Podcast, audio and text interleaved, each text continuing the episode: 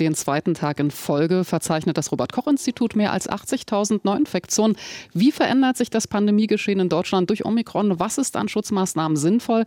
Das ist nicht nur eine Frage für Virologen, Epidemiologen, Intensivmediziner, sondern auch für Physiker, Informatiker und Mobilitätsforscher wie Kai Nagel, Professor für Verkehrssystemplanung und Verkehrstelematik an der Technischen Universität Berlin. Seine Arbeitsgruppe hat mit Beginn der Pandemie ein Simulationsmodell für die Virusausbreitung entwickelt. Und gestern war übrigens an der Diskussion über eine Impfpflicht beteiligt, zu der der Bundespräsident eingeladen hatte. Und Kai Nagel ist jetzt am Telefon. Schönen guten Morgen.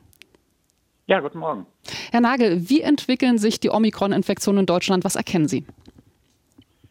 Also wir halten das aufgrund unserer Modelle im Moment plausibel, dass wir eine Verdoppelung der Inzidenzen jede Woche sehen, da wo äh, Omikron bereits dominant ist, also in Berlin zum Beispiel und in Bremen und äh, viele andere Orte werden nachziehen.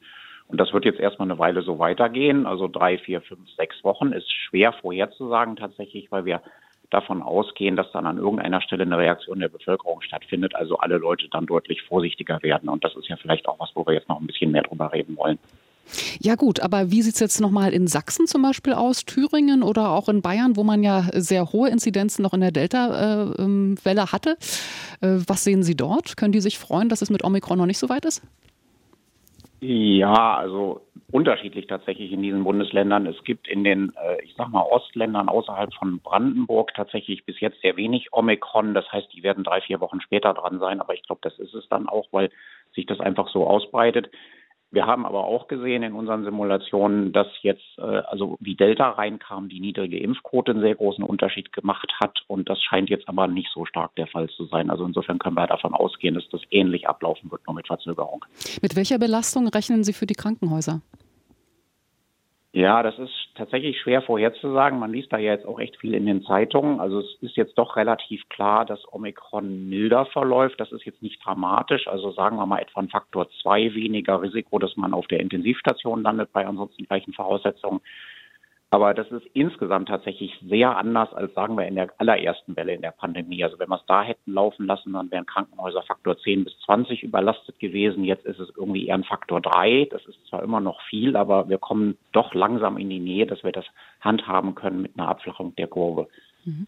Lassen Sie uns jetzt über die Maßnahmen der Politik reden. Also auf der ersten Bund-Länder-Beratung mit Kanzler Scholz in diesem Jahr, da hat man sich in Erwartung von Omikron auf die 2G-Plus-Regelung für die Gastronomie geeinigt, bundesweit, und eine Verkürzung der Quarantäne. Und diese Verkürzung der Quarantäne, da schlagen jetzt die Medizinlabore Alarm, sagen, durch das Freitesten mit PCR-Tests kommen man mit der Auswertung nicht mehr hinterher. Jetzt soll priorisiert werden. Hätte man das nicht voraussehen können?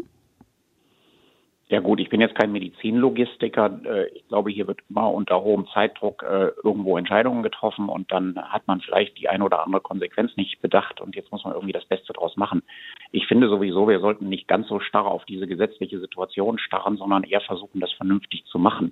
Und das sind natürlich Regeln, die wir eigentlich inzwischen auch kennen. Man hat dieses Problem mit der Aerosolinfektion, also in Innenräumen und äh, dann sollte man versuchen, eine Maske zu tragen. Und wenn das nicht geht, sollte man versuchen, das zu vermeiden. Also das betrifft jetzt tatsächlich auch die Restaurants.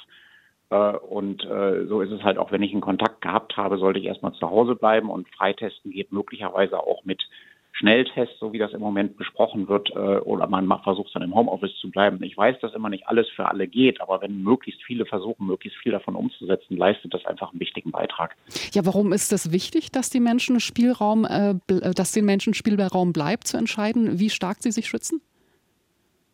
Naja, also man könnte das sicher auch irgendwie äh, mechanistisch lösen, aber ich glaube auch, dass die Gesundheitsämter das gar nicht mehr wirklich hinkriegen. Also ein Riesenproblem mit der Kontaktnachverfolgung. Also sozusagen, ich habe einen Kontakt zu einer Person gehabt, die sich später als infiziert herausstellt. Dann muss ich sofort zu Hause bleiben und kann nicht zwei oder drei Tage später damit anfangen, weil ich dann wahrscheinlich schon rumgelaufen bin und, und Virus verteilt habe oder ich habe es halt sowieso nicht aufgesammelt. Und bis das dann alles durch so ein System durch ist, das ist viel zu langsam. Ich glaube, wir tun es wirklich sehr viel leichter, wenn wir sagen, wir machen das jetzt so weit es nur irgendwie geht, freiwillig. Wie bewerten Sie die Maßnahmen 2G Plus für die Gastronomie und Verkürzung der Quarantäne? Also das ist natürlich jetzt irgendwie ein Versuch, dieses äh, Flattening of the Curve, also Abflachung der Kurve irgendwie in, in Regeln zu gießen, also 2G plus. Also wir würden das, glaube ich, lieber so formulieren, dass wir sagen, immer die ersten drei Monate nach einer Impfung äh, hat man tatsächlich einen deutlich besseren Immunstatus als danach. Und das wäre dann vielleicht eine etwas andere Regel als 2G plus. Aber es ist jetzt eine Variante davon und insofern äh, wird das schon äh, Beitrag leisten. Die Verkürzung der Quarantäne ist, glaube ich, nach dem, was wir sehen, jetzt auch nicht ein Riesenproblem, zumal die Quarantäne ja eigentlich Kontaktpersonen betrifft, also Leute, die nur Kontakt gehabt haben mit Infizierten. Und äh, wir sind ja auch nicht sehr trennscharf, wie das stattgefunden hat. Also gerade Corona-App, nicht war das draußen, war das drin, hat man Maske auf, hat man nicht, nicht Maske auf. Das Gesundheitsamt versucht das dann alles auseinander zu äh, irgendwie zu zerren, aber hat dann vielleicht auch nicht die Zeit, das ordentlich zu machen. Und dass man dann sagt, naja gut, wir machen irgendwann einen Test, gucken, ob da was ist, da ist nichts zu finden und dann kann man wieder zurück. Das äh, ist jetzt, mhm. glaube ich, schon in Ordnung. Herr was Nagel. wichtiger ist, mhm. ist tatsächlich ganz kurz an der Stelle noch, dass eigentlich, selbst wenn man geboostert ist, es durchaus, wenn man sich das leisten kann, gut ist, die ersten drei, vier Tage doch in Quarantäne zu gehen selbst wenn das im Moment nicht mehr angeordnet wird. Sind es die Impfungen, die uns helfen, die Pandemie zu beenden, also in einen endemischen Zustand zu kommen? Ja, diese Diskussion auch gestern. Das ist tatsächlich schwierig. Ich glaube, im Moment eine Variante, die äh, diskutiert wird, ist, dass die Impfpflicht auch äh, Update-Impfungen, also Auffrischungsimpfungen beinhaltet, dass wir also reagieren können. Und dann wäre es eine Maßnahme, wo wir sagen, wenn wir unterschiedliche Varianten kriegen, müssen wir halt jeweils darauf reagieren. Ähm, das ist die eine Komponente. Die zweite Komponente ist, dass die Impfung halt sehr breit dafür sorgt, dass die Belastung der Intensivstationen niedriger wird. Also es ist nicht mehr so, dass man sich nicht so, dass man sich damit nicht infiziert, aber die Gesamtbelastung wird geringer. Und insofern ist das äh, sicher ein ganz wichtiger Baustein, um das äh, besser zu machen. Haben Sie vielen Dank. Das war Kai Nagel, Professor für Verkehrssystemplanung, Verkehrstelematik an der Technischen Universität Berlin. Vielen Dank für das Gespräch. Ja, gerne. Vielen Dank. Inforadio vom Rundfunk Berlin-Brandenburg.